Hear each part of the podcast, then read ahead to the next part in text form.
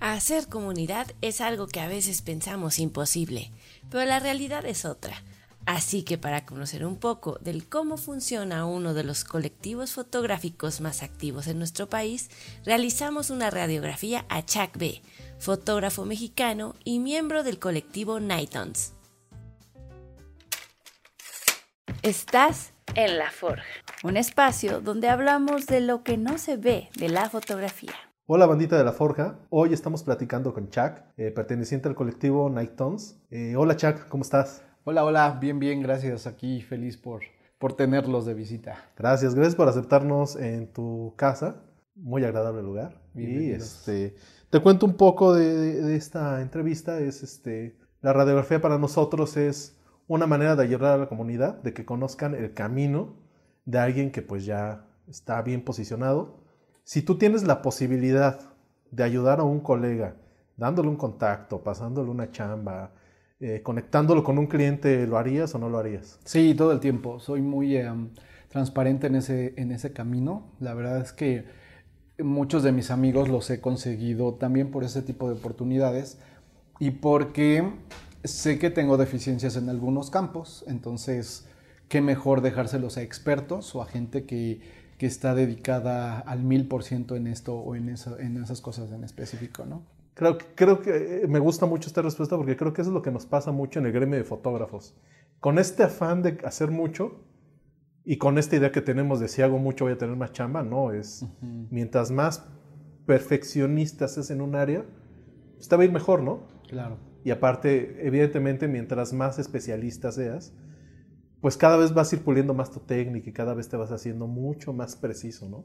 Sí, aparte creo que, creo que mucho de lo que tenemos hoy en día y que no quita el simplismo o, o a las cosas en pequeño, sino que cuando te vuelves perfeccionista o especialista en ciertos campos, te da también una visión más grande de las cosas. Entonces, te hace más grande, eh, eh, y, y a más grande me refiero en conocimiento en experiencia, eh, en, poder compartir, en no tener miedo de compartir. Porque muchas veces, y nos pasa a nivel artista, porque yo veo a todos los que nos dedicamos a esto somos artistas.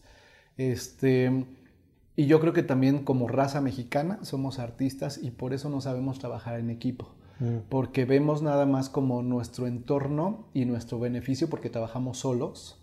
Este, pero creo que eso nos debería fortalecer para ayudar a otros. Cuando tú también compartes tu conocimiento, creces, creces como persona y entonces mucha gente no lo hace y es cuando se empiezan a estancar. Entonces, para mí ha sido una clave primordial el compartir. Este, sí me he dado topes porque la gente somos muy abusivos eh. y entonces compartes de más y de repente resulta que ya no te comparten a ti y dices, bueno, mira, yo lo hice de corazón. Quien quiso, quien aprovechó, quien conoció, quien le sacó provecho de eso, qué bien. Este, no lo hice por un intercambio y, es mejor eso, no esperar nada a cambio, ¿no? Para que no te lleves decepciones. Sí, sí, sí, porque creo que justo la decepción viene mucho de esta imaginar cómo debería de ser, ¿no? Creo que el deber ser es lo que jode todo. Sí. Incluso la foto, ¿no? Eh, digo, ahorita vamos a platicar de eso, me platicó Connie de una de las bases principales del colectivo que tienen, que creo que tiene que ver mucho con eso, ¿no? O sea, el deber ser nunca debe de ser. Así es. Pero bueno, ahorita ahondamos más en eso. Adelante. Cuéntanos un poquito de tu formación, eh, qué eres, a qué te dedicas, eh, cuéntanos. Ok, pues mira, yo tengo formación, eh, estudié ingeniería, también tengo una maestría en administración, pero las artes siempre me han llamado. Yo en su momento quise hacer, estudiar diseño gráfico porque me gustaba mucho el dibujo, pero me desvié por la carrera de ingeniería porque vi que tienes una visión más completa de todos los procesos. Entonces, como empecé a trabajar chavillo, como a los 15 años, entré a McDonald's y McDonald's se rige por procesos escritos, por números, por cantidades. Entonces, todo eso a mí me impresionó eh, en cuanto a orden y operaciones y la ingeniería al final de cuentas es eso. Claro. Y bueno, acompañado de todo esto dije, la fotografía porque soy un fan de... En su momento era un fan de, los recuerdos, ¿no?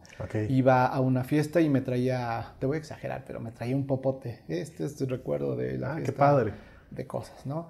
Y este, no así de los 15 años, ¿no? Que te traes tu souvenir, no, esa no. tu vasito y vasito. te el peleas por el... Ajá, es mío, ¿eh? El yo llegué de primero. a mí me gustó y ya lo agarré. No, cosas así, los boletos, por ejemplo, cuando iba al teatro, Wow, cuando iba al sí. cine con los amigos, entonces guardaba todo eso. Pero, pues eso era muy chico. Este, empecé por la fotografía porque pues era una nueva forma de agarrar o de atrapar recuerdos. Qué bonito. Y me acuerdo que mi tía pues tenía una de esas camaritas largas en donde tú ponías un flash que eran azules y giraba cada que lo usabas, explotaba. Y este y era una cámara Kodak. Ok. Entonces a partir de ahí dije, "¡Ah! qué mejor atrapar recuerdos así. Y entonces sí fui de los de rollito y, y flash este desechable. ok. Entonces sí era una inversión cada que salía a algún lugar porque pues la usaba todo el tiempo. Y de ahí me empezó a gustar la fotografía. Siempre usé cámaras prestadas. Este fue una Sony, pero de esas les hablo de esas camaritas de rollo, pero que eran no tenías que mover nada, no Ya. todo era un automático. Point and shoot. Así es. Y de las desechables también me llamaban mucho la atención. que Ya. Abrías, sacabas la camarita y ya traía esta flash en algunas cosas, en algunas ocasiones. Y en la preparatoria un amigo, este, pues eran niños ricos, la gran mayoría. Yo no era de ellos, aclaro. y sacó una Canon. Y entonces a partir de esa Canon, este, a él, le da- a él, él era como de rama artística. Entonces yo era como su reportero directo. Ok. Pero yo era el que tomaba fotos en todos lados con su cámara. Y a partir de ahí, pues me enamoré de la, de la marca y, y ya. ok. Mi evolución vino cuando fui a una campus party, que anteriormente eran pues campamentos que se hacían de tecnología, se hacían en Santa Fe. Ok. Entonces eran todas las marcas de tecnología y todas las redes sociales. Y sí se hacían campamentos en, en lugares así, pues cubiertos, bien, en el centro Santa Fe creo que se llama. Ok. Y entonces ahí ponían sus casitas de campaña y todos los días, que eran tres, cuatro días de, no sé cuántos días eran, pero eran, todos los días había talleres y conferencias de todo lo que te imagines Qué padre. de fotografía, de tecnología, de servidores, de satélites, de, de redes sociales. Eh, eh, ahí fue el auge de Facebook, Twitter, Instagram, este, Foursquare, ¿no? que eran redes que puta. Y ahí fue mi, mi, mi parteaguas para la fotografía porque yo me llamo Carlos A. García. Ok. Y entonces veo en uno de los programas de fotografía que un tal Carlos A. García iba a dar una conferencia de fotoperiodismo. Ok. Se llama Carlos Guacamud en, en- en su nombre artístico. Y entonces vi las fotos y dije, qué maravilla poder transmitir eh, pues noticias impactantes por medio de la fotografía. Y más tengo y, eh, fotografías aquí en mi mente de, de cosas que él tomó pero en rojo. Ok. ¿no? que eran o incendios o explosiones o en conciertos y dije, qué maravilla que se pueda hacer esto. Fui, lo saludé, me presenté, me empezó a seguir por Twitter y yo medio posteaba cosas muy leves de fotografía, porque aparte pues no tenía ni cámara y los celulares pues todavía no tenían cámara, imagínense qué tan viejo estoy. Y eso vino a evolucionarme porque dio un curso, ahora se llaman workshops, Ok. pero eh, le dije, oye, yo podría entrar porque sé que es para pues, gente ya fuerte. Me dice, tienes el ojo, ¿no? Necesitas aventarte a hacerlo y yo te recomendaría que lo tomaras. Llegué al curso y todos llegaron con camarotas, así como las que traes aquí. y yo llevaba mi camarita básica de Canon y este... Y lo que me impulsó fue que fueron dos días de workshop, de curso, y al final nos soltó en un mercado y teníamos que hacer todos los ejercicios que habíamos visto en clase. Nos dejó cuatro o cinco actividades diferentes y nadie las hizo. El único que hizo todas las cosas fui yo. Mal hechas, pero las hice, me aventé. Y eso me marcó porque él dijo, la fotografía es esto, si tú dejas ir instantes, ya se te fue la fotografía, el Sí. momento, la luz, todo. El chiste de esto es que te avientes, que lo hagas, que sigas estudiando y bla, bla, bla. Y ya, llega a Instagram y ya, vale que eso porque pues toda la evolución de Instagram y, y todo lo que conoces y toda la apertura que tienes, ¿no? Entonces a mí me, me cautivó más la fotografía, la pasión por la fotografía y ahora sí a conocer todo lo que implica saber fotografía, ¿no? Que no nada más es apretar un botón o, estar en el escenario correcto, sino implica mucho sacrificio, mucho conocimiento y mucha pasión, mucho amor al arte, porque muchos vivimos de amor al arte literal. Sí, sí, sí, sí. Sí, justo, justo creo que de las partes más importantes, eh, digo, hay muchas de lo que dijiste ahorita, pero lo que me quedo y que es la forja es eso, o sea, aquí no vamos a hablar de cómo dar clic ni de qué camarón traes, qué camarón trago y vamos a sacar y ver cuál, no, sino de contemos nuestras historias de vida, ¿no? Así es. Porque ahí es donde realmente entra la parte autoral, ¿no? Y no quiere decir que porque hayas sufrido toda tu vida va a ser mejor tu vida que la, o sea, visualmente mejor que la de un rico que nunca tuvo nada que resolver. Exacto. Son dos historias diferentes, ¿no? es lo que pasa ahora con los foodies, ¿no? Que de pronto alguien dice, me quiero volver foodie. Brother, no te vuelves foodie. ¿Eres foodie o no eres foodie? Punto. ¿Cómo eres foodie? Toda la vida has ido a restaurantes. De niño te llevaron al Cardenal y te llevaron a Suntory y, te, y creciste con eso. Tienes otra visión total. Exacto. Por supuesto. Sabes diferenciar como, digo, no una buena y mala comida, sino esos matices de la comida, ¿no? Eso, y sabes, sabes de dónde sacarle, porque no es lo mismo que yo saque una pizza a que alguien que se dedique al, al foodie lo haga bien. Claro. Son formas de antojar. Al final de cuentas es eso. Sí. Tu ojo hace tu mundo y, la fotografía es tu mundo al final de cuentas. Entonces creo que es, es bien importante. Este, siempre estamos buscando la, identidad propia. Exacto. Y de repente la enfocamos mal porque es como, es que cuál es mi identidad propia y te empiezas a tensar y a presionar cuando dices, no, a ver, tranquilidad. Creo que la identidad viene de la pasión y la pasión y, ya los matices que haces con tu fotografía te los da pues la práctica, la experiencia, las actividades que haces, no soltar tu cámara. Y también creo que, y creo que lo tratábamos en algún episodio del podcast, también se trata de estarte reinterpretando una y otra vez, ¿no? Totalmente. Porque de pronto dices, no, yo ya me convertí buenazo en hacer perritos, mira, de ahí me quedo. Pues no, tienes otros gustos y tal vez eso te da de comer, porque lo haces bien, lo haces fácil, lo haces en corto, pero tu pasión está en otra parte que sigues este, alimentando y sigue creciendo. Sí, fíjate que una de las cosas que, que, siempre recomiendo es eso, no casarte. Qué bueno que te cases con algún estilo, pero siempre como fotógrafo te ayuda a tener una visión completa el ver los otros trabajos de todos los demás.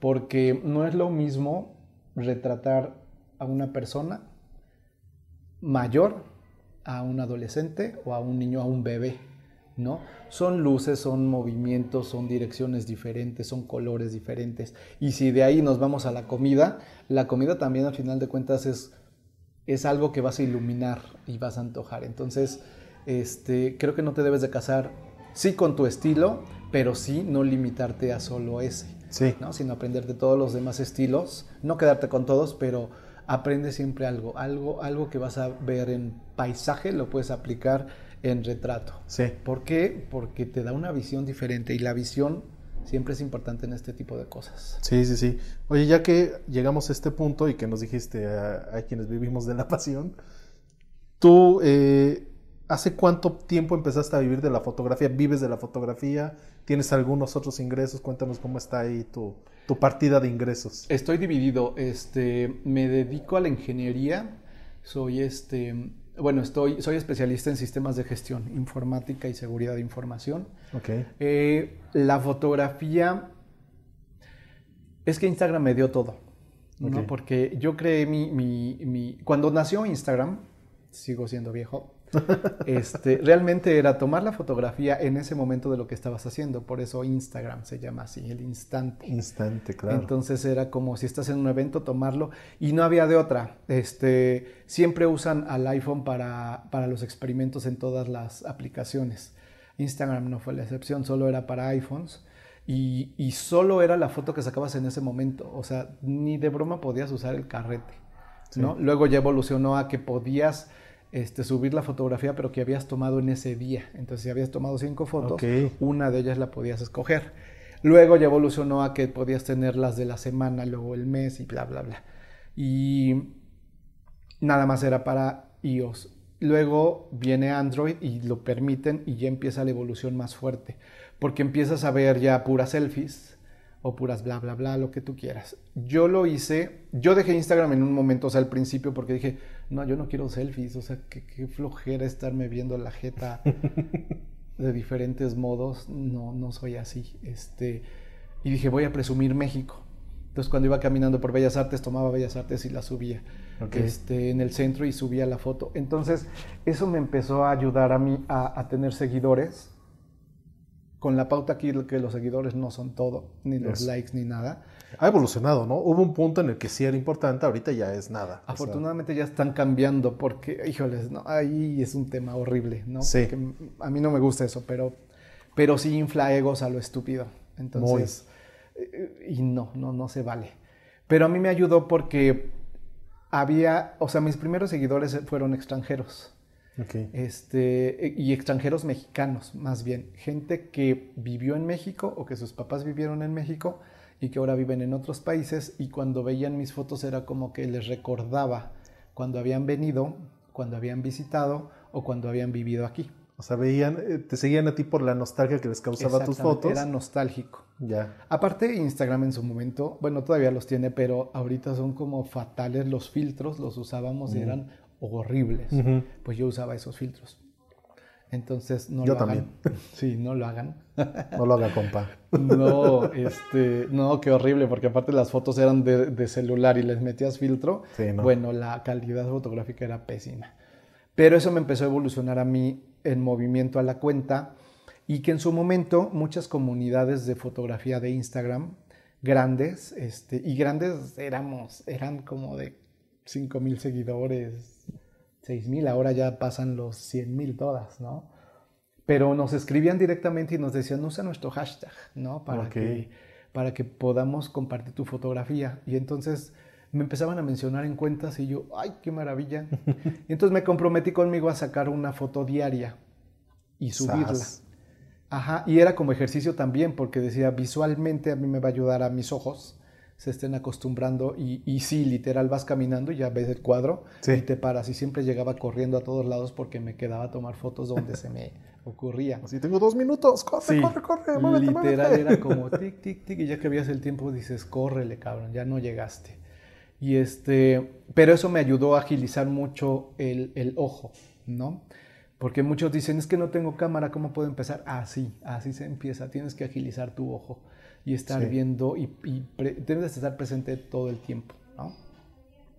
Eso me ayudó a mí porque empiezas a ver comunidades y empiezas a ver otros tipos de fotografía con otro tipo de visiones y otro tipo de ediciones. Entonces, a mí me disparó Instagram a que los estados vieran mis fotos y me empezaron a invitar a diferentes lugares. A que agencias también me, vieran y me empezaban a invitar a... Yo les decía, es que tengo, yo trabajo de lunes a viernes, yo no puedo viajar. O sea, dedicarte a ti una semana en X lugar este, para tomar las fotografías. Me dicen, no importa, queremos tu trabajo.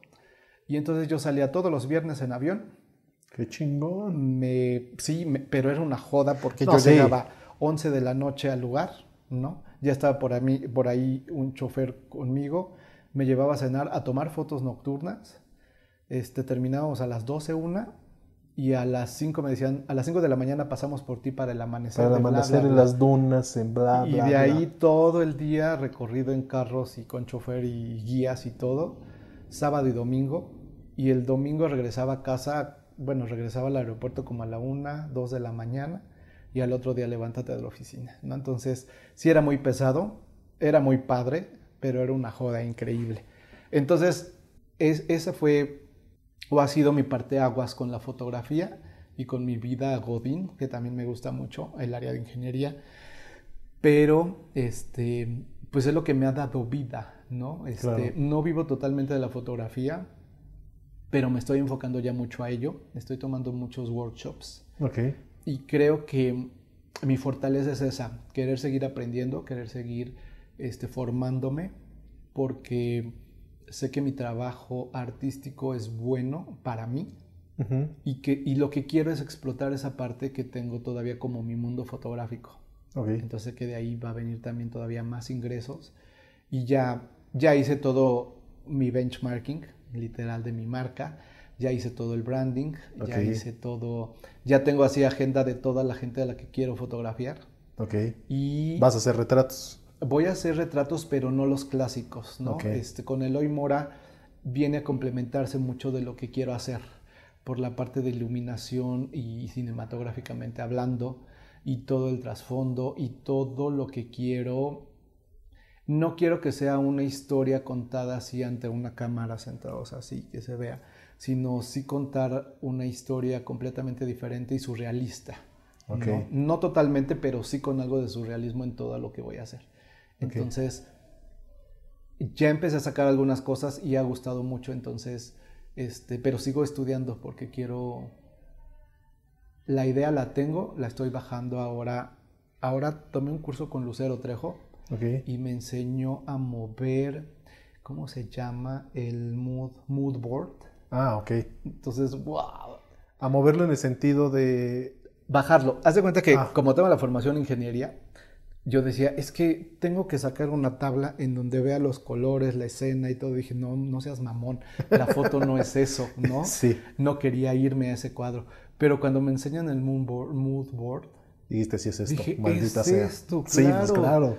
debes de tener una idea y bajarla. No todos la usan y no es necesario, pero para mí sí. Es que sí facilita. Cañón, porque te ya amarras todo lo que puedas amarrar y no en su momento te llevas con todas las sorpresas, ¿no?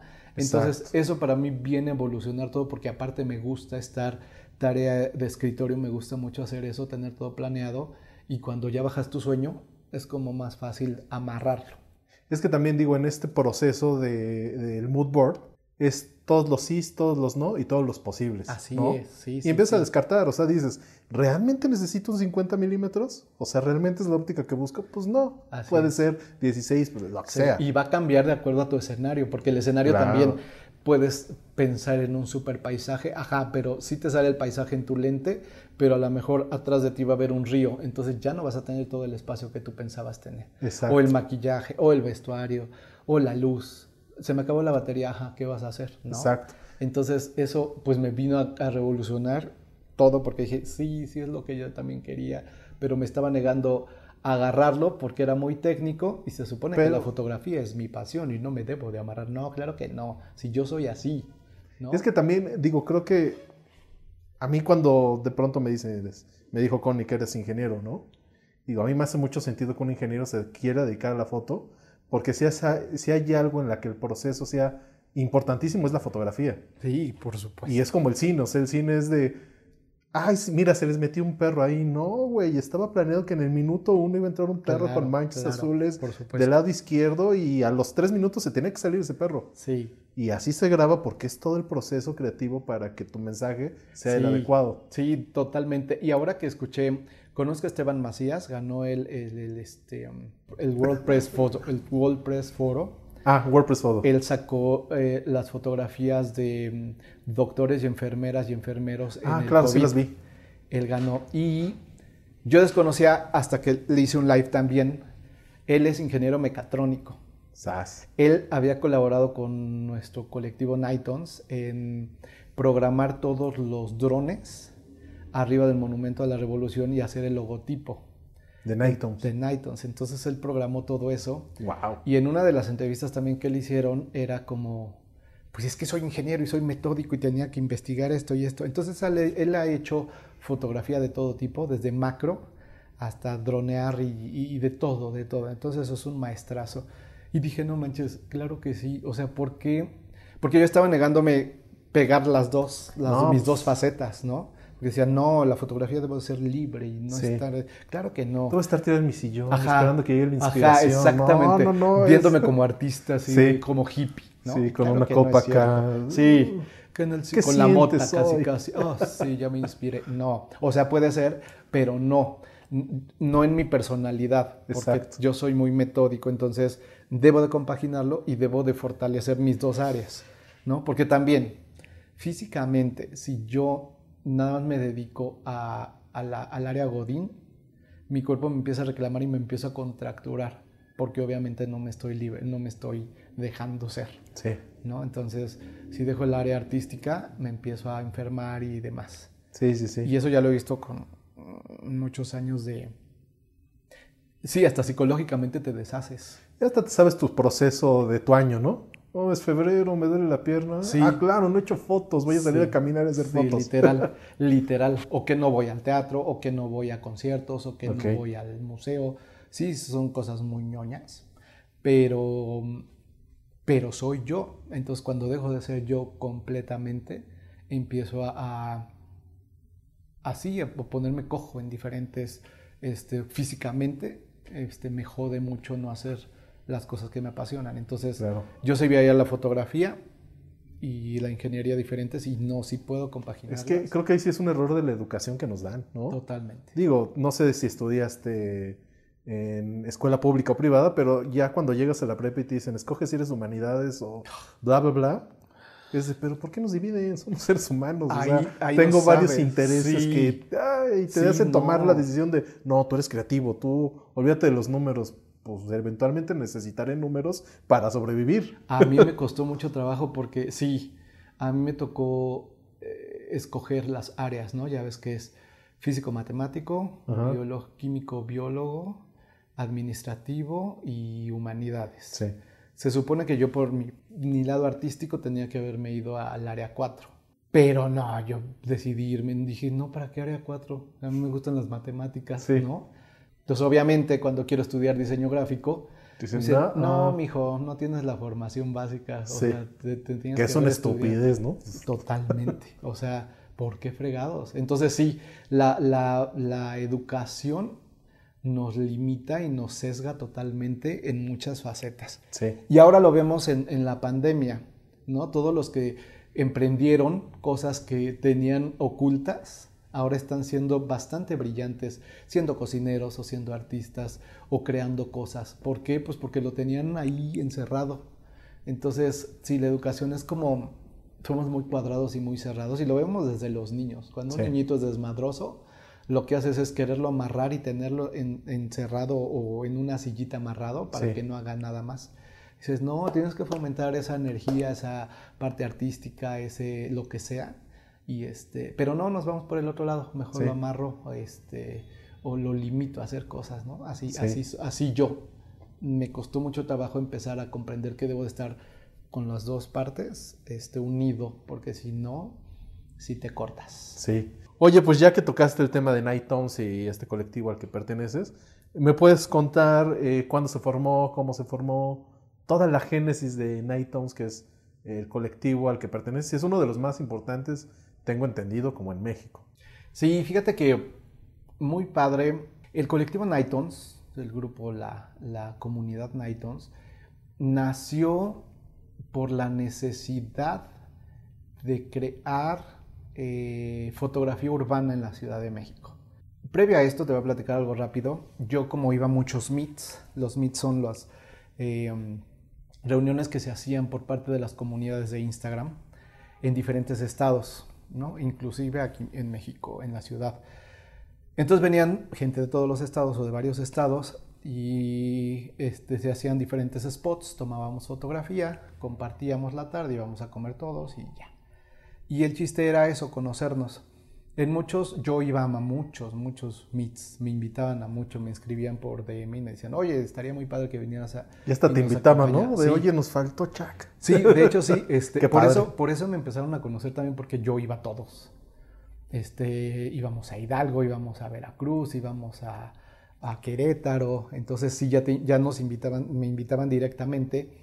Y empecé a tener muchos amigos, muchos de Oaxaca, por ejemplo, y muchos se burlaban porque decían, es que qué flojera vivir en la ciudad y perderte de estos cielos y estas montañas y los ríos y ver las calles empedradas y todo. Y sí es cierto, o sea, sí es una belleza, porque yo amo todo México, pero sí era como, chingado, ¿cómo me defiendo? Sí. ¿No? ¿Cómo les demuestro estos que Que no lo es cierto, tenemos? y de otra forma. Sí.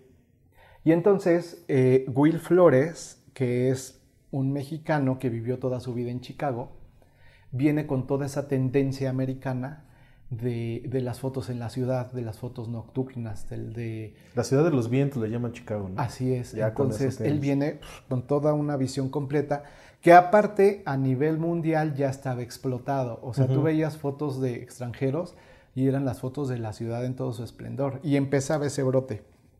Esto tiene como cinco años, más o menos. Él se viene a México y eh, yo manejaba, bueno, yo siempre he sido administrador de diferentes cuentas este, grandes en Instagram. Digamos que soy curador, no, no me gusta ese nombre porque a mí para curador se me hacen expertos. Yo lo hacía más bien por, por gusto. ¿no? esta foto me gusta, ajá, y la quiero.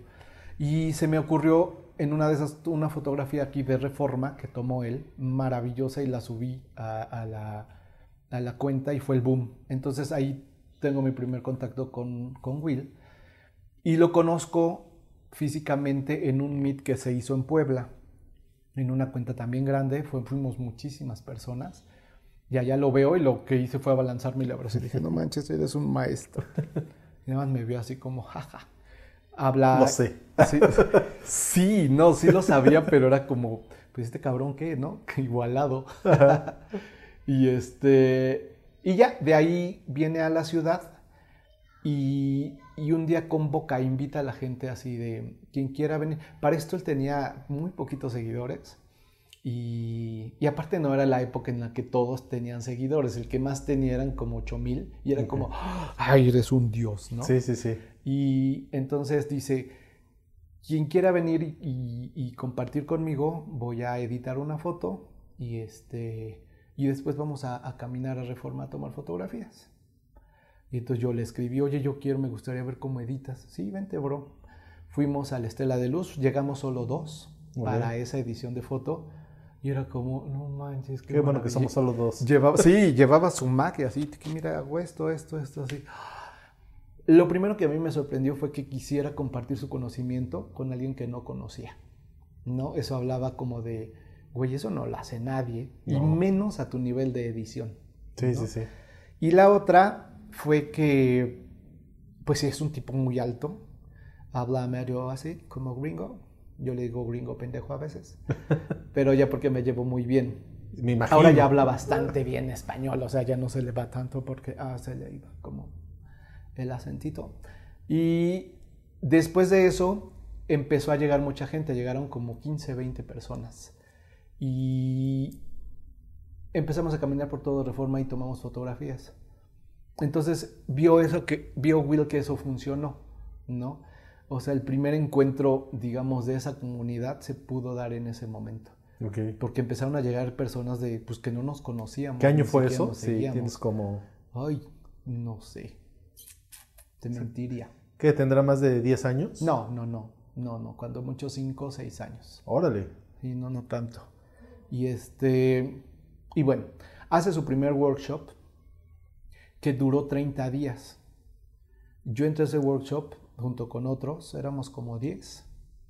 Y, y en ese workshop lo cabrón fue que nos vimos todos los días saliendo de las oficinas o de los trabajos. Era de 6 de la tarde, en teoría a 9 de la noche, 10. No, ¿cuál? Pero nos quedamos hasta las 3, 4 de la mañana porque pues empezamos a descubrir los roofs, empezamos a caminar reforma desde la...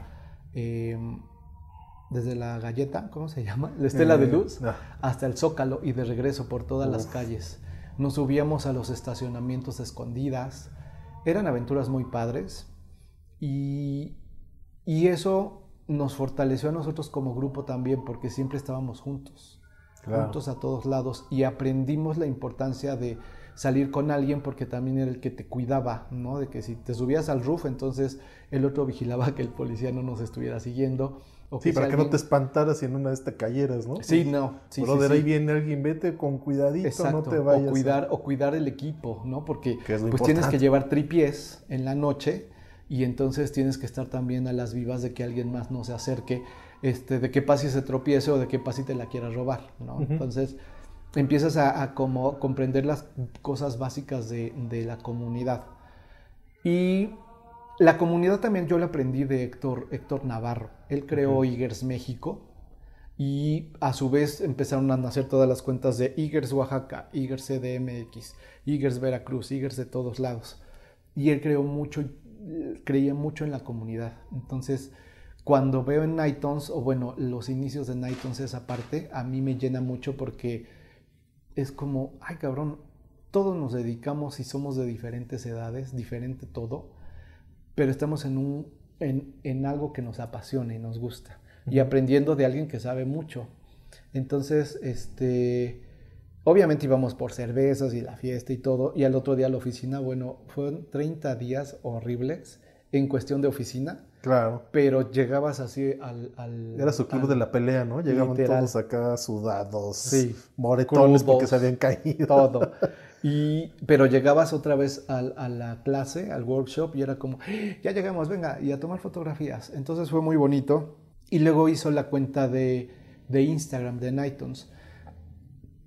Ahí la primera vez, entre comillas, este, se reunió con, ni siquiera éramos los que habíamos iniciado, ¿no? Sino eran otras personas. Y se crea la cuenta formalmente. A mí, por ejemplo, me había ofrecido ya la cuenta eh, para administrarla, ayudarlo a administrar, pero yo llevaba otra cuenta muy grande. Entonces me dijo, como que quería exclusividad. Claro, dijo, no dije, puedes estar sí, ahí. no vas a poder con las dos, casi casi yo sí puedo con dos. Créeme. Pero bueno, este, y terminando nuestro workshop, dice, oigan, ¿y por qué no hacemos, inviten a los fotógrafos que quieran en sus redes sociales? Y al final, como graduación, este, todos los que vengan, pues nos vamos a tomar fotografías todos juntos. No, bueno, todos lanzamos en nuestras redes la invitación y el ángel se llenó de fotógrafos. Qué O sea, chingón. éramos muchísimos.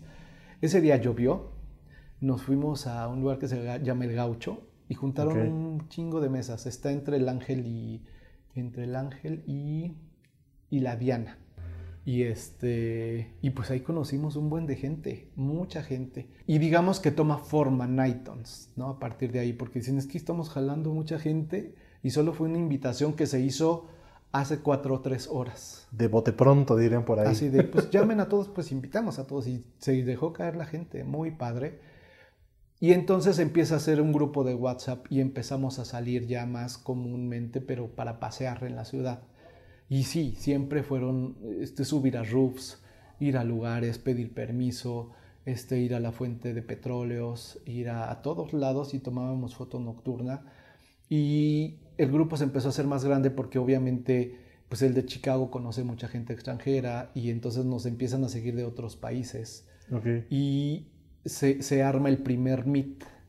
Y el primer meet, pues rompemos un buen de personas que llegaron. Y este, ya formalmente, porque se hacen los spots, ¿no? Son cuatro diferentes spots en donde en el centro histórico este, invitamos bailarines, invitamos acróbatas, invitamos modelos. Esta vez, por ejemplo, cosplayers, jugamos con drones, o sea, se hace toda una comunidad, un convivio grande. Y el chiste es ese, la comunidad. Y entonces empiezas a aprender de todos. Claro. Porque van chavitos desde que tienen 16 años hasta gente experta, fotógrafos expertos. Entonces empiezas a intercambiar ideas y visiones y puntos de vista y te das cuenta que las nuevas chavitos vienen con una tendencia muy fuerte por la tecnología y ya traen un estilo de edición diferente y un estilo de usar los softwares diferentes. Entonces aprendes de ellos, pero también aprendes de los expertos, pero también aprendes de los que no saben o de los que solo usan celular y las ediciones. Entonces es un bombardeo de información increíble. Ya. Y eso es Nightons, eso es, es una comunidad fuerte, pero fuerte por el talento de las personas. ¿no? Ok, ok. Y, y sí, tenemos mucha comunicación, estamos en WhatsApp siempre, todo el tiempo. Y siempre de, se me voló mi dron, ¿qué puedo hacer? Y este, oigan, ya se me trabó la Mac con este programa, ¿qué puedo hacer? ¿Y qué aplicación recomiendan para esto? ¿Y qué pasa con...? Entonces siempre es como estarnos nutriendo y compartiendo, que es parte del, del objetivo. Compartir conocimiento, aprender y, y seguir creciendo. Es como, como hemos funcionado. Ok, oye, y ahorita que cuentas esto de los meets que tienen, acróbatas, eh, bailarines, todo esto, ¿a ellos les pagan? ¿Es un intercambio? ¿Cómo funciona ahí? Sí, es un intercambio. Se, se abre la convocatoria y de hecho muchas modelos, por ejemplo, nos escriben, oye, yo no pertenezco a agencias. Este, ¿Puedo ir? Claro que puedes venir, ¿no? Ok, O sea, es muy abierto. te Es... tenemos que, sí, te tenemos que colocar en algún lugar, en algún momento, pero puedes venir sin ningún problema. Sí, se, se, se, se abren las convocatorias, por así decirlo, pero este, ya tenemos identificados las agencias que quieren ayudar, ¿no? Por intercambio, porque, pues imagínate, esta vez fueron como 700 fotógrafos. Entonces, pues todos taguean a la agencia o todos taguean a la modelo y eso les sirve de reconocimiento a nivel general. Claro, claro. Entonces, sí es como un intercambio de, pues de publicidad, si lo quieres ver así. ¿De tráfico? De tráfico en redes sociales. Ok, Entonces, ok. sí, las empiezas a identificar, por ejemplo, las modelos las empiezas a identificar y ya las contactan y bla, bla, bla, bla, de todo tipo. Ok. Entonces es padre. Y, y en este sentido, digo, para los participantes, el único costo que tienes, comparte lo que hagas. Ajá. Y, por ejemplo, ¿y cómo funciona? O sea, yo voy a este Meet, tomo fotos de la modelo, a quién se las mando, solo las subo a mis redes y ella decide si las Así es, tú las subes a tus redes sociales, tagueas, ya sea a iTunes, a las personas este, a las que les tomaste foto, el colectivo que haya sido, y ya. Nosotros en nuestra cuenta de iTunes seleccionamos esas fotos para también compartirlas y que vean tu trabajo. Ok, ok. Sí, es un intercambio total, todo es gratuito con, totalmente. Ok. O sea, las marcas que se nos han acercado también lo hacen. Este, pues ven, ven el movimiento que tenemos y este, dicen, oye, pues yo quiero entrarle. Ah, pues vente, este, eh, tráete stands, ¿no? Este, esta vez fue en el Palacio de, la- de Medicina. Sí, Entonces se pusieron Ajá. stands de Nikon, de Sony, de Canon, de todos. Y este, pues llevan sus stands y la gente va ahí.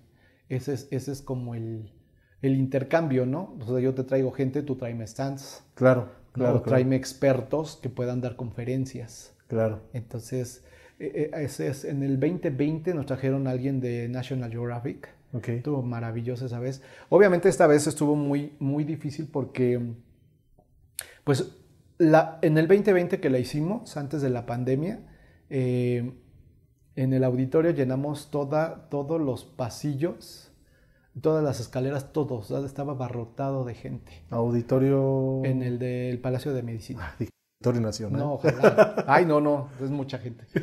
Este, pero estaría padre. Sí, no, imagínate, ya cuando lleguen ahí. uh, Sí, no, eso, no, pero es para organizar eso es sí, no. es, o sea, se ve muy sencillo, pero es una joda. Que, que justo, justo ahorita que llegas a este punto, ¿cuántos pertenecen a, a? Eh, ¿Cómo se reparten las actividades? Porque me imagino, para programar estos meets, si es un tema logístico, digo, seguramente tú estarás ahí como e, en la, en la programación de tú vas a hacer esto, tú el otro, pero ¿cuál es el beneficio para ustedes? Este, mira, somos cuatro cofundadores, ¿no? Que fuimos los que iniciamos este, con Will. Eh, Will ya no está con nosotros, no se murió, solamente, no, es- solamente no está en el grupo. Ok, yo dije, lo Este- siento tanto. Pero este, entre los cuatro sí nos dividimos mil tareas. Claro. Uno, uno tiene que ver lo de los videos y, y toda la promoción. Tenemos el equipo de diseño gráfico, tenemos el equipo de, bueno, un- el equipo no es una sola persona que se dedica a la página web. Y de ahí pues vienen los, eh, pues toda la coordinación de los flyers y las fechas y las inscripciones, porque necesitamos que te inscribas para saber cuántas personas de seguridad nosotros tenemos, debemos de tener. Ok, ¿vale? Entonces, Nightons en realidad somos como 30, ok. pero tenemos un subgrupo que es Nightons 1.0 y ahí son como 230 personas. Entonces, siempre buscas, necesitamos voluntarios. ¿Quién va a entrar a las actividades? Y cada quien dice, ah, yo, yo, yo, yo. Entonces, de estos 40, necesito que ustedes sean logística, ustedes sean staff y ustedes sean apoyo en general. Entonces, dividimos grupos, se hacen jefes de grupo para cada uno. Entonces, tenemos que tener toda la logística y lo que van a hacer, lo que deben de llevar, lo que no puede pasar. Este, obviamente avisamos a- al gobierno, ¿no? Metemos este, comunicados en todas las instancias para que, eh, pues si nos pueden eh, brindar atención, eh, pues en ambulancias, en apoyo vial y todo eso, o al menos estén avisados, ¿no? De que toda esta bola de personas va a estar en diferentes puntos. No somos manifestantes, no vamos a cerrar reforma, venimos Así a hacer es. fotos. Pero aún así tenemos problemas siempre con los policías Claro. y siempre nos quieren este, sacar eh, algo, ¿no? Claro. Pero siempre es como, mira, aquí está, está firmado, está sellado, sorry. Pues que no puedes, no, sí puedo. ya aprendimos mucho de eso, ¿no? este año me tocó a mí pelear con todos los polis y, okay. y si hay gente muy, muy este, razonable, ya que enseñas los escritos hacia nuestra este, Shanebaum, ya dicen, ah, no puedo hacer nada, y se les ve la cara así de, ching, ya no pude hacer nada. ¿Y cómo ha sido este proceso de llegar a tener esos, o sea, qué tan complicado es? Sí, es complicado porque dependiendo del punto en el que estés de la ciudad, necesitas pedirle a la alcaldía permiso. Okay. Y depende de la alcaldía, necesitas ver si es protección civil, si es seguridad o si es directo con la alcaldesa o alcalde. Entonces necesitas meter mil escritos.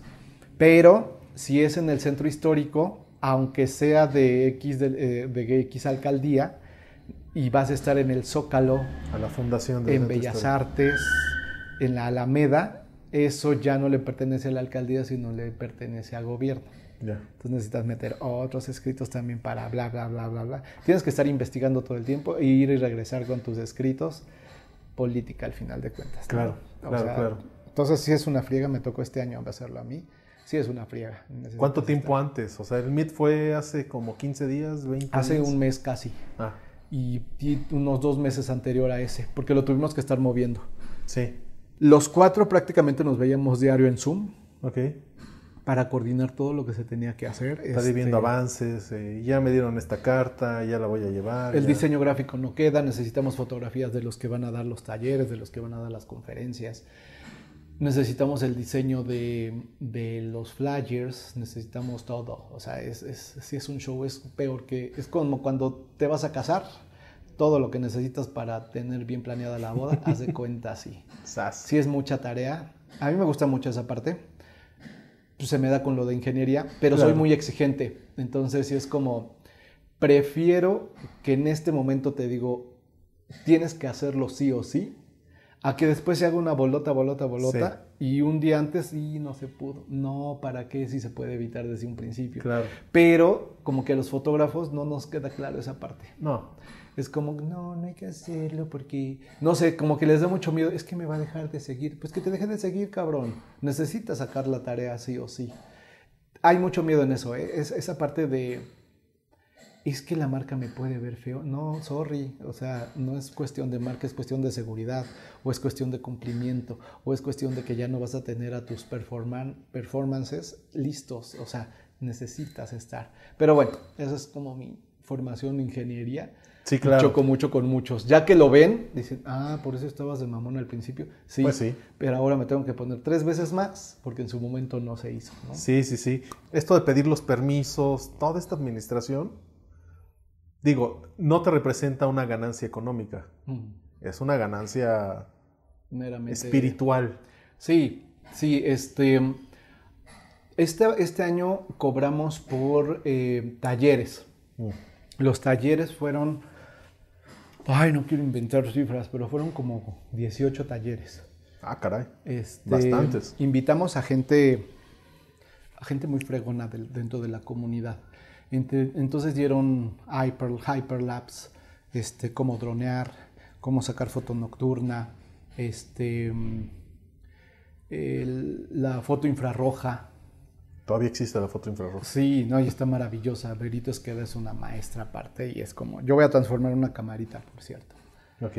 Porque lo veo ahora del lado artístico, ¿no?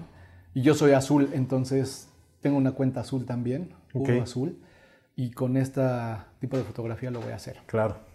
Comercial. Este... Um, Zoom. Sí, así. Ah. Chaclu. Y este... Um, y muchos de estos talleres así, eh, comida, gastronomía, o sea, dimos así todo esto, fueron talleres muy especializados. Este, entonces, mm, a esto sí pedimos, la cooperación era de 300 pesos y, podías tomar tu taller ahí. Entonces, ahí pues tuvimos que rentar el espacio. Claro. Este, los salones diferentes para cada uno de los talleres. Y entonces fue muy interesante, ¿no? Este, la gente salió muy contenta porque aparte los expositores, terminando el tallercito, salían a convivir con ellos o a practicar con ellos lo que habían visto en el taller. Está bien padre. Evidentemente, cualquiera de estas personas que dio ese cursito de 300 pesos en su vida va a dar un curso así de barato. Sí, ¿no? ¿no? Ellos son de... pero se ofrecieron y cooperaron con nosotros porque o ya fueron miembros de Nightons o les gusta simplemente convivir y hacer comunidad. ok, o sea, ellos no cobraron.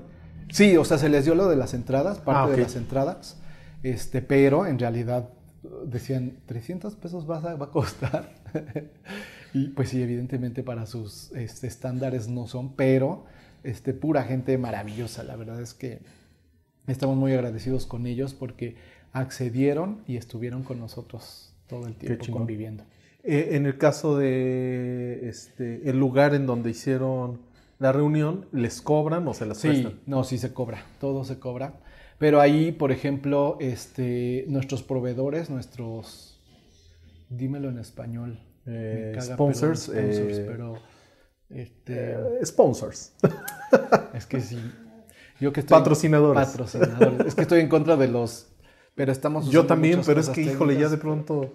Muy mal, pero sí, los patrocinadores pagaron, porque sí es una la nota la que cobran por este, por los espacios. Sí, sí ¿no?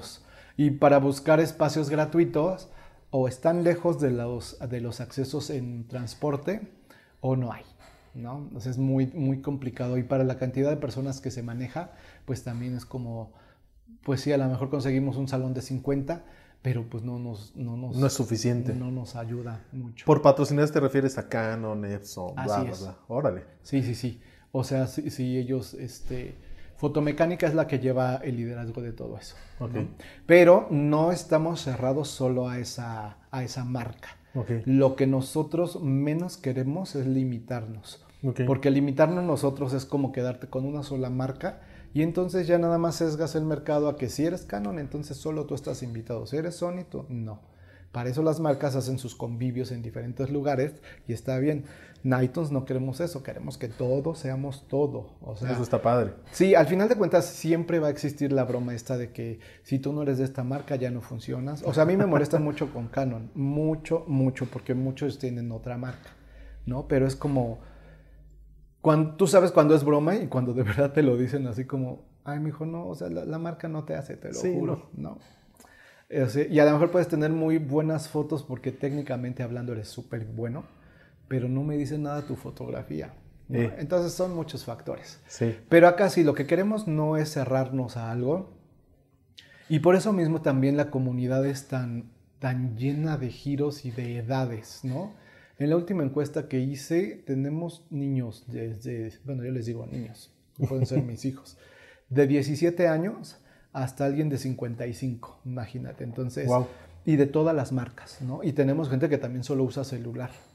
Y tenemos gente que también no, toma fotografía, pero sus ediciones en Photoshop son de Dios. Así de, dices, no, así. Yo apenas puedo abrir el maldito programa en la compu y este niño hace así una explosión de, de mundos que yo quiero llegar a eso en algún momento. Ok. Pero, pero aprendes de todo eso. Entonces, no nos podemos limitar con los spons, con los patrocinadores, a solo sea una marca o una distribuidora o algo, ¿no? No, y está bien, creo que, que la misma como esencia del colectivo que sea, si lo tomas con el teléfono, si lo tomas... Es más, si vienes y no tomas fotos, está bien, estás haciendo fotos, o sea... Así es. Estás capturando. Exactamente. Y aparte, algo bien importante que ahora estoy aprendiendo con los concursos. Yo nunca he participado en concursos porque, pues como buen artista, como buen saboteador de mi propia persona. No soy tan bueno. Ajá, dices, no, es que como para qué. ¿Cómo como para qué? Ahora lo aprendí más porque estuvimos apoyando al Comité de Fotografía Mexicano. Okay. Y ahora vamos a estar con lo hecho en México, fomentando a los artistas a que participen. ¿Por qué? Porque es un reto para ti mismo el crecer, no el compararte con otros, porque siempre va a haber alguien mejor y alguien peor que tú. Pero tú, fotógrafo mexicano, ves la fotografía a nivel mundial, entonces tienes una mejor visión y puedes celebrar tu nivel sí o sí, sea el nivel que tengas. Pero a nivel fotográfico, a nivel México, podemos elevarnos todavía y eso nos va a beneficiar a todos, artísticamente, en negocios, ¿no? en emprendimientos, en todo lo que quieras ver, siempre nos va a ayudar tener a todos una mejor visión. Claro. Entonces, el ayudarnos unos a otros nos ayuda a todos como país a crecer. Y eso es lo que muchos fotógrafos, yo me di cuenta que tienen muy buenas fotografías, pero su ego es tan grande que dicen, no, yo ni participo. ¿Qué? ¿Por? O sea, tú puedes tener muchas cosas. No, gracias. Ah, pues bueno, bye. Y otros que yo decía, wow, estos, pero por supuesto que van a decir que sí, no, porque son inseguros. Entonces dije, ¡Ah! si esa calidad de fotografía y de fotógrafos se sienten inseguros, a mí me dio mucha fuerza para decir, ahora por supuesto que le entro, porque yo no quiero caer en esa inseguridad. Claro.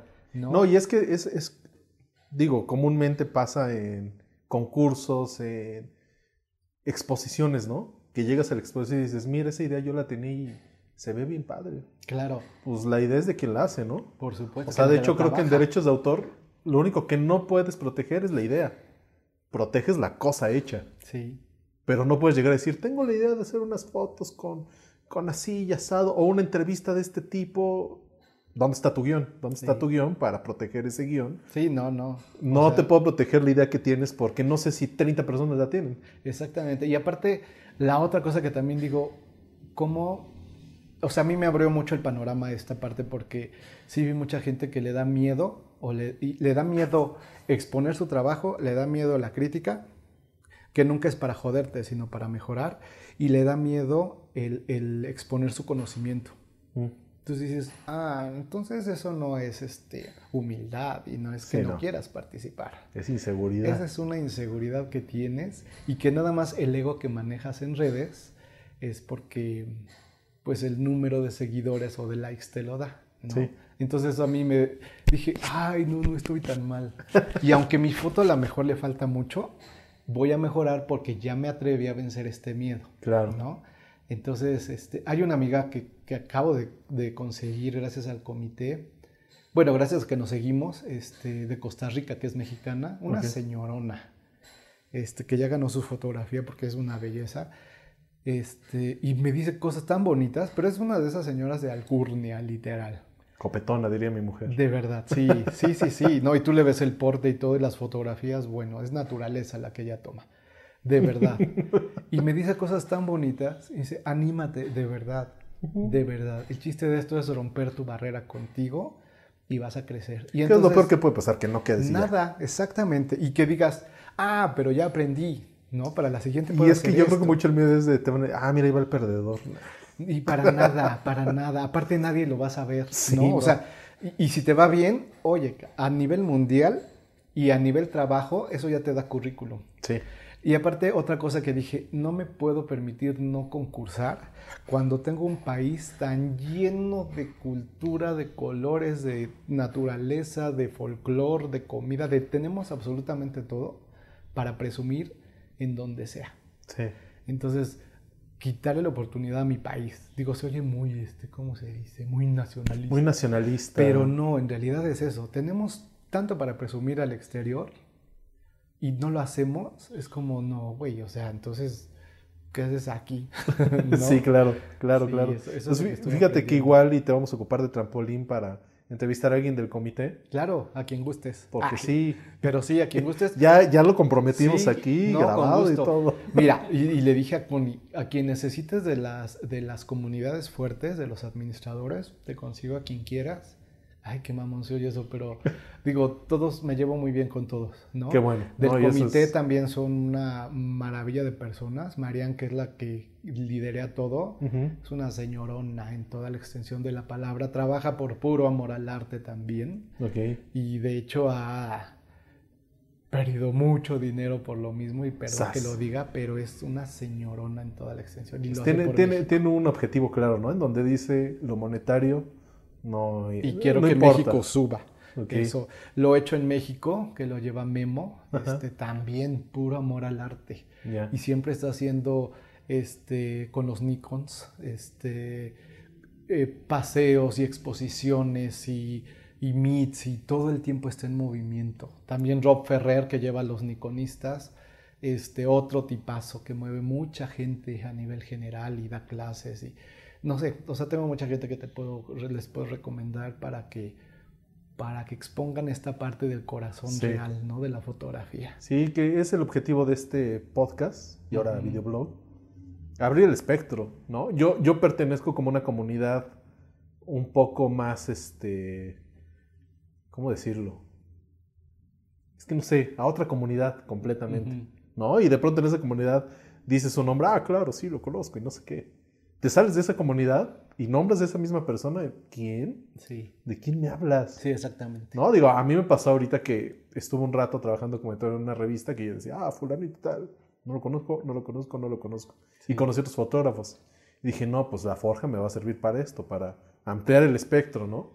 Conocer de todos los, porque hay un montón de grupos, hay un montón de maneras de ver la foto que está bien padre. Sí, sí, sí. Yo lo que estoy haciendo ahorita, por ejemplo, con mis workshops, este, pues aprendiendo, conociendo gente. Pero me estoy metiendo en todos los lives que pueda, tanto de Instagram como de Sony, como de Canon, como de todos los que hagan lives, Biorsa y Tecnoplanet, todo esto, porque de verdad te da una visión muy padre escuchar a otros fotógrafos, sus experiencias y saber que muchas son compatibles a ti. Sí, claro. O sea, que lo que tú sufres o ves, que piensas que solo te pasa a ti, les pasa a muchos. Sí, que dices, no soy el único ingeniero que hace foto. No, sí, o biólogos, que dices, ¿qué biólogo? ¿Por qué? Este, o lo que sea, o sea, cualquier carrera. Entonces, y ves la forma, ves su pasión, ves cómo sacan sus este, props, ¿no? De, de donde sea y los van coleccionando y de repente les funcionan y digo, ¡Ah! sí, eso, eso me ayuda y, y, te fortalece a ti como fotógrafo. Oye, ya dos últimas preguntas y terminamos. es que ha estado muy interesante. Y te callas. no, no, no, al contrario. Este, ¿Vives actualmente de la fotografía que te gusta hacer? No, no totalmente. Empiezo a vivir. ¿Qué porcentaje? ¿Y cuál es el tipo de fotografía que te gusta hacer? Me gusta mucho el paisaje okay. y, y el, la fotografía urbana. Este, y ahorita retrato y lo voy a, te digo que lo voy a enfocar al, al, este, a otro tipo de retrato, no tan clásico. Ok, okay, Entonces apenas empezaré, tendré el 30%. Ok. Yo creo. Y la última pregunta, ¿de tu portafolio comercial? ¿Consideras que tienes un portafolio comercial o...? Mi portafolio es mi Instagram. Ok de tu Instagram. ¿Qué tanto de ese portafolio, qué tanto de ese Instagram es RP y qué tanto es talento? RP será un 20% cuando mucho. Okay. Porque si debo aceptar, por ejemplo, con Oaxaca, este, he llegado hasta la Guelaguetza ya varios años a, como prensa, ¿no? Y días anteriores a ello nos llevan con los maestros este, mezcaleros y a lugares muy exclusivos, este, los alebrijes, todo eso. Entonces, y a la Guelaguetza puedo estar como Juan por mi casa de arriba para abajo todo el tiempo. Qué chingón. Sí, entonces esas, esas cosas me las da, pues sí, el RP. Este, um, y, he hecho muy buenos amigos, ¿no? En diferentes estados.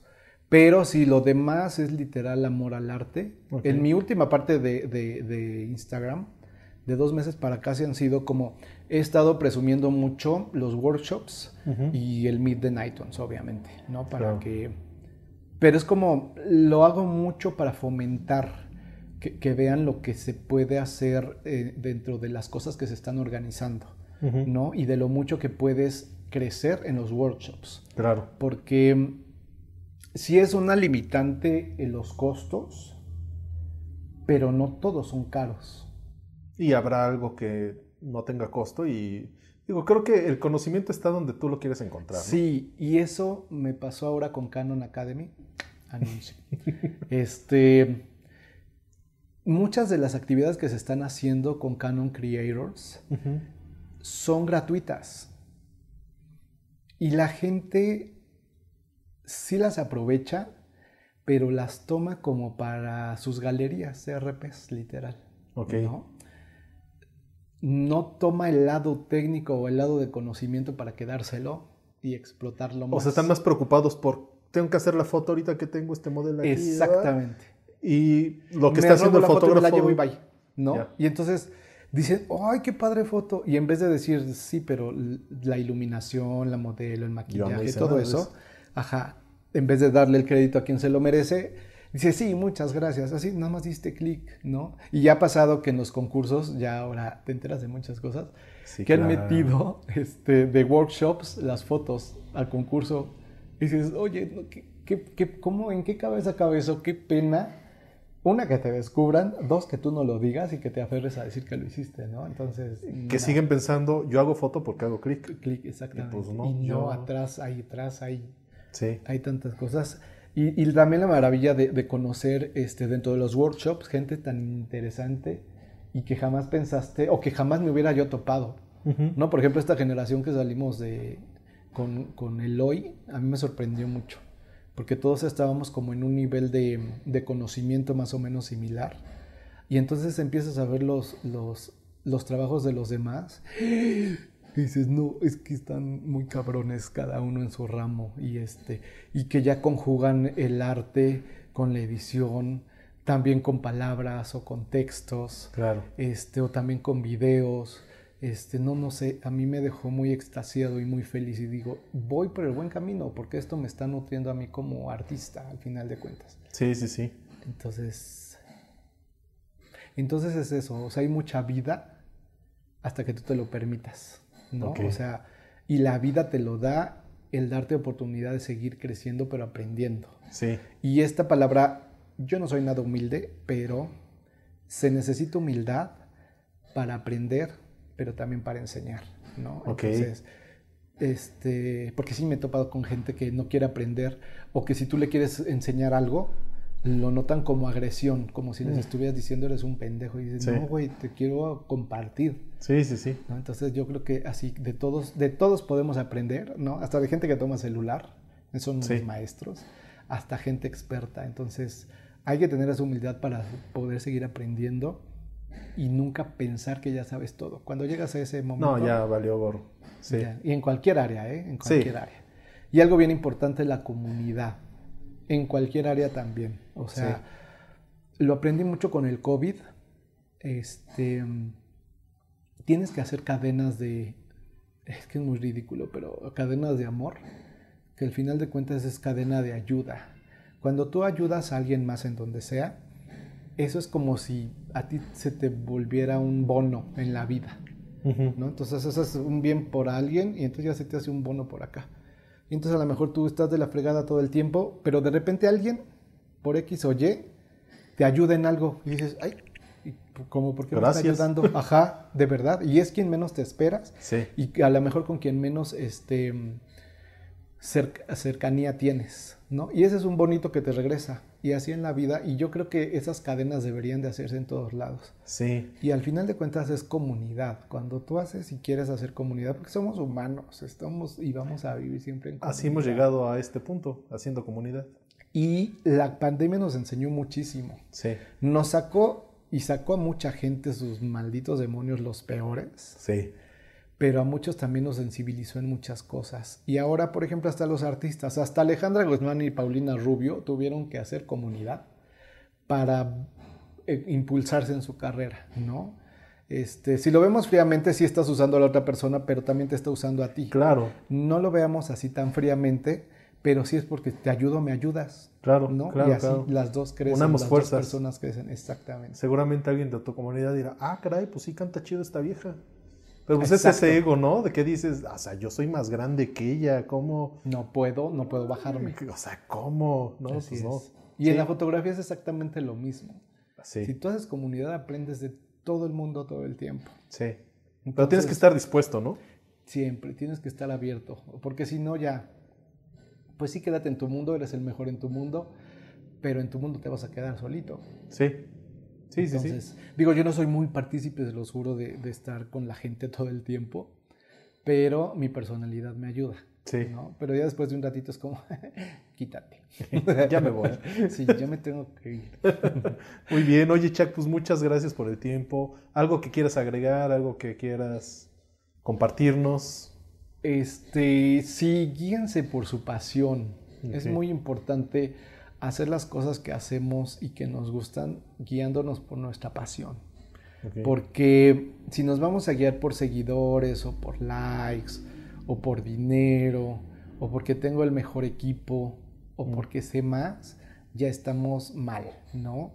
Cuando tú haces las cosas por pasión y por cariño, las cosas y el flujo de todo lo que viene se da solito. Entonces, hay que enfocarnos en eso, en algo que nos guste. Este, obviamente si es tu cliente, sí le debe de gustar al cliente. Claro. Pero en tu trabajo haz algo que te guste a ti y vas a ver que solito va a brillar y solito va a jalar gente. Y, y la buena vibra siempre existe. Yo creo mucho en las vibras. Entonces, eso siempre existe y cuando eres buena vibra se te pega la buena vibra. La mala vibra también te llega, pero solita repele. Se repele, ¿no? Así es. Entonces es como. Ay, mira, sí me caí bien, pero ¿por qué se fue? Pues porque. Sí, por algo. Y qué maravilloso. Cuando se van es como, ay, gracias, ya no tuve que hacer nada. Exacto. A veces sí tienes que darles una patadita en los huevos o algo así. o donde tengas que pegarle, pero, pero siempre ayuda. Entonces, hay que guiarnos por la pasión. Sí. Y, hay, y por la vibra, ¿no? Hay tanta mala vibra que si nosotros hacemos mala vibra, nos convertimos parte de ella. Entonces creo que es mejor al revés. Sí, sí, sí. Y la buena vibra eh, llama más buena vibra. Que justo, digo nada más para cerrarlo, esto que dices de que al cliente le guste, eso también lo tienes que diferenciar bien, ¿no? Totalmente. Cuando ya tienes un cliente, ni modo. Ah, como lo Eres un ejecutante. Así es. Y te está pidiendo que ejecutes algo, lo haces bien, a él le gusta, tal vez a ti no te gusta, pero él está feliz. Sí, sí, sí, lo que él pida, eso Exacto. sí. Digo, cliente es cliente y aunque a ti te guste mucho color, si él lo quiere en blanco, en blanco está. Así está. Entonces, este, sí, son cosas diferentes, ¿no? Tu arte, tu trabajo para ti, para exponer, debe estar lleno de pasión. Lo otro lo puedes hacer con pasión, pero bajo lo que te estén pidiendo los clientes. Exacto. Pues muchas gracias, Chuck. Al contrario, gracias a ustedes. Estamos viendo pronto. Sí, claro que sí. Gracias por quedarse hasta el final. Por favor, cuéntenos qué les pareció esta nueva sección y qué más les gustaría saber sobre su competencia. Envíennos sus preguntas por DM a nuestra cuenta de Instagram arroba-laforja-bajo. Este episodio fue producido por Estudio La Bodega dirigido por Arturo Limón y editado por su servidora Connie Hurtado. Hasta la próxima.